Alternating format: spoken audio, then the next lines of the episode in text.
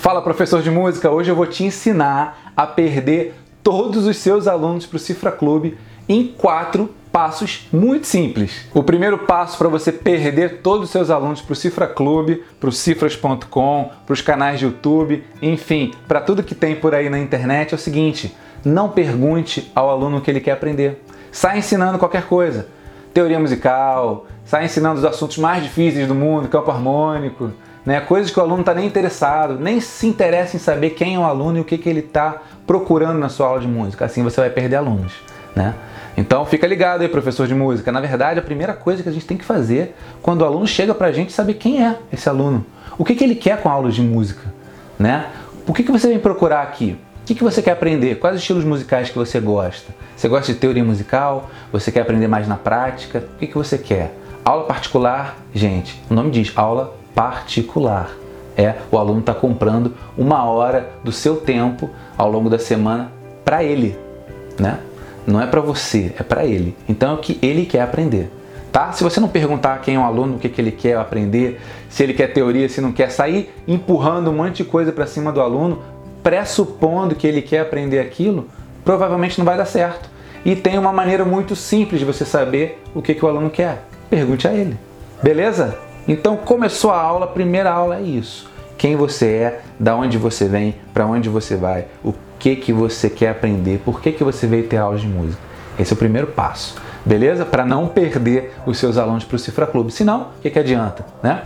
Se for para ensinar só o que a gente quer ensinar, joga lá na internet e quem quiser pega, quem não quiser não pega. Não precisa dar aula particular para isso. O segundo ponto para você perder os seus alunos todos para o Cifra Clube é o seguinte: nunca mude o tom de uma música, né? Se tem gente, tem professor de música que ensina a música não tão original, o aluno não consegue cantar, não consegue tocar, tem um monte de pestana às vezes, tem umas armações, se você está no, no, teclado, às vezes tem um monte de nota preta que o aluno fica com a mão toda torta e não consegue tocar. Gente, mudar de tom a música. Pô, se você dá aula de teclado e você está nas primeiras aulas dos seus alunos, você vai ensinar tudo em Dó maior, só tecla branca. Né? Se você está dando aula de violão, vai começar a dar aula a música em Fá sustenido, Fá sustenido, Si e Dó sustenido. Cara, aumenta meio tom, faz Sol, Dó e Ré, que não vai ter pestana. Beleza? Ou melhor ainda, faz Lá, Ré e Mi, que não tem nem muito movimento de dedo, tudo aqui pertinho. Tá? Então, se você quer perder os seus alunos para o Cifra Clube, cague e ande para os alunos, dane-se, o aluno que lute para poder fazer pestana, ele que lute para cantar em qualquer tom, para oitavar as músicas todas, que se dane, né? Mas assim, desse jeito você vai acabar perdendo seus alunos para o Cifra Clube e para outros, outros professores de música, quem sabe também, e outros sites por aí que ensinam. Agora, o Cifra Clube permite você mudar de tom, hein? Então, até o Cifra Clube, um site, você clica lá e muda de tom, simplifica a harmonia para você automaticamente. Então, você que é professor de música, você tem a obrigação de fazer isso pelos seus alunos também.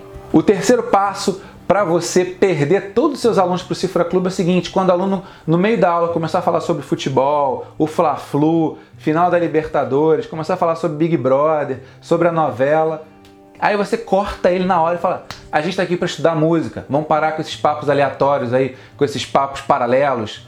Vamos falar sobre música e vamos é, estudar música. Estamos aqui para isso. Seja bem grosso, porque aí você vai realmente perder o seu aluno para o Cifra Clube, porque afinal de contas o aluno vem ali para ter um momento, gente, salvo raras exceções, o aluno vem ali para ter um momento de paz, de relaxamento, de tranquilidade, de aprender as músicas que ele gosta e principalmente prazer se a aula de música não está dando prazer para ele, se aprender as músicas que você está ensinando do jeito que você está ensinando não está dando prazer para ele, vai embora, né? E para a gente começar um papo, para a gente se conectar com a pessoa, né, e começar a fazer um trabalho juntos. Imagina, uma pessoa chega na sua casa para você fazer uma coisa do seu trabalho juntos. Ninguém começa a fazer o trabalho de primeira. Você toma um café, você come um biscoitinho, aí você conversa dois minutinhos sobre alguma coisa e aí você começa. Se você vai no estúdio ensaiar com a sua banda, você não entra no estúdio e sai tocando. Você entra no estúdio, dá boa noite, boa tarde, aí como é que estão as coisas? Pô, você viu o jogo tal, você ouviu um, o disco novo do fulano de tal, aí você está plugando os instrumentos, você está afinando. Esse momento de conexão também tem que existir na aula. Tem que ter aquele momento que você bate um papo sobre qualquer assunto aleatório, qualquer coisa, e aí, principalmente sobre algum assunto que o aluno goste, vê como é que ele tá, como é que foi a semana do aluno, pergunta tudo isso. Cinco minutinhos de aula, dez minutinhos de aula, não vão fazer parecer que você está enrolando, embromando a aula do aluno. Muito pelo contrário, o aluno se sente confortável, se sente né, ali aberto, ele se coloca aberto para o que você for mostrar depois daquilo. Depois que ele der uma boa risada para você, depois que vocês estão ali conectados, você vai ensinar o que você quiser e o aluno vai topar, vai seguir o seu caminho de maneira muito mais simples e muito menos desgastante para você. Você consegue ensinar aquilo que você se propõe quando você se conecta primeiro com o aluno. E às vezes essa conexão vem com papo sobre futebol, Big Brother, né, eleição, política, religião, enfim, música também, né? Por que não? Então é isso. O quarto passo para você perder todos os seus alunos para o Cifra Clube é tchan, tchan, tchan, tchan, ensinar para todo mundo igual, da mesma forma, né? Afinal, todo mundo aprende igual, não é? Se todo mundo aprendesse igual, todo mundo se juntava, 100 pessoas numa sala para ter aula contigo, né? Você ensinar 100 pessoas de uma vez só. Você ia gravar um vídeo no YouTube e aquilo ia servir para todo mundo. Você ia gravar uma videoaula, um curso online e aquilo ia servir para todas as pessoas do mundo. Só que não é assim que acontece, né? Tem aluno que aprende mais vendo você tocando, tem aluno que aprende mais ouvindo você tocando, tem aluno que aprende mais vendo uma cifra ou uma partitura, uma referência visual da música, tem aluno que aprende tocando, encostando aqui, sentindo o braço do instrumento. Né? Tem gente que é tátil, tem gente que é auditiva, sensitiva. Tem gente que aprende das mais diversas formas. Crianças aprendem de um jeito, adolescente de outro, adulto de outro, idoso de outro jeito.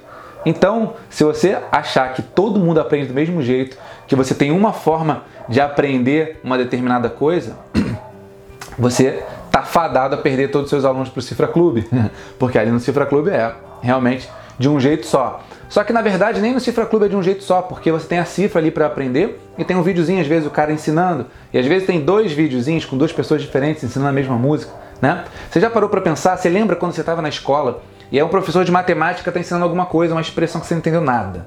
Aí você fala, professor, não entendi. Aí o professor vai lá e explica de novo a mesma coisa do mesmo jeito, usa as mesmas palavras que ele acabou de falar. Dá vontade de falar, pô, professor, se fosse para repetir o que o senhor acabou de falar, não precisava, né? Se você não entendeu, é porque daquele jeito que ele falou, você não entendeu. É, você está sugerindo para que ele explique de outra forma. Então, se você explicar alguma coisa, o aluno não entender, você tem que fazer diferente, tá? E é o mesmo assunto, você vai explicar para criança de um jeito, para adolescente de outro jeito, para adulto de um outro jeito, né? Para idoso de outro jeito. Se for para uma criança, é legal contar uma história, é legal fazer uma comparação, usar uma parábola. Imagina se eu tivesse no lugar tal e um dia tivesse um som tal. Imagina, aí você usa a imaginação para poder explicar o que você tiver para explicar para uma criança. E sempre com coisas concretas, para ela imaginar coisas concretas. Uma laranja, duas laranjas, né? Duas laranjas formam um tom, três laranjas formam um tom e meio, quatro laranjas, dois tons, enfim.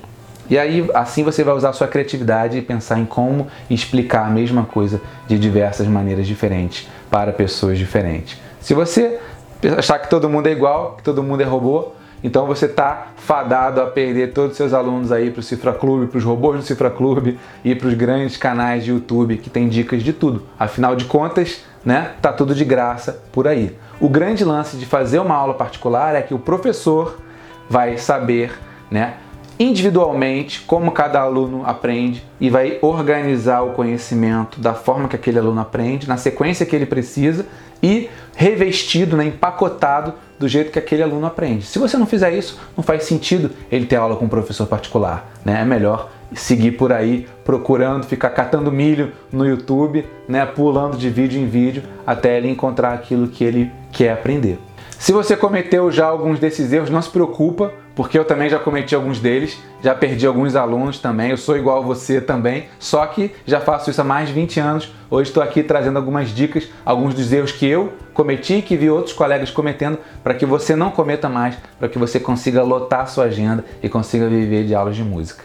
Beleza? E se você quiser mais informações do Fala Músico, olha aí, ó, que legal. Fala Músico, como ganhar dinheiro com música e administrar sua carreira. É um livro que eu acabei de lançar, foi em 2020, e ele tem entrevista com Nelson Faria, com Matheus Starling, com outros grandes músicos e professores empreendedores também. Tem empreendedorismo para músicos, tem capítulo sobre planejamento financeiro, marketing e muito mais. Tem também o livro Vivendo de Música, por incrível que pareça, também foi escrito por um tal de Thiago Gomes, que é esse que vos fala, e ambos estão no site falamusico.com.br. Tem versão digital, tem versão impressa, tem combo com os dois livros com desconto, frete grátis para o Brasil inteiro. Só clicar no link que está aqui na descrição. A gente se vê lá. Viva a música!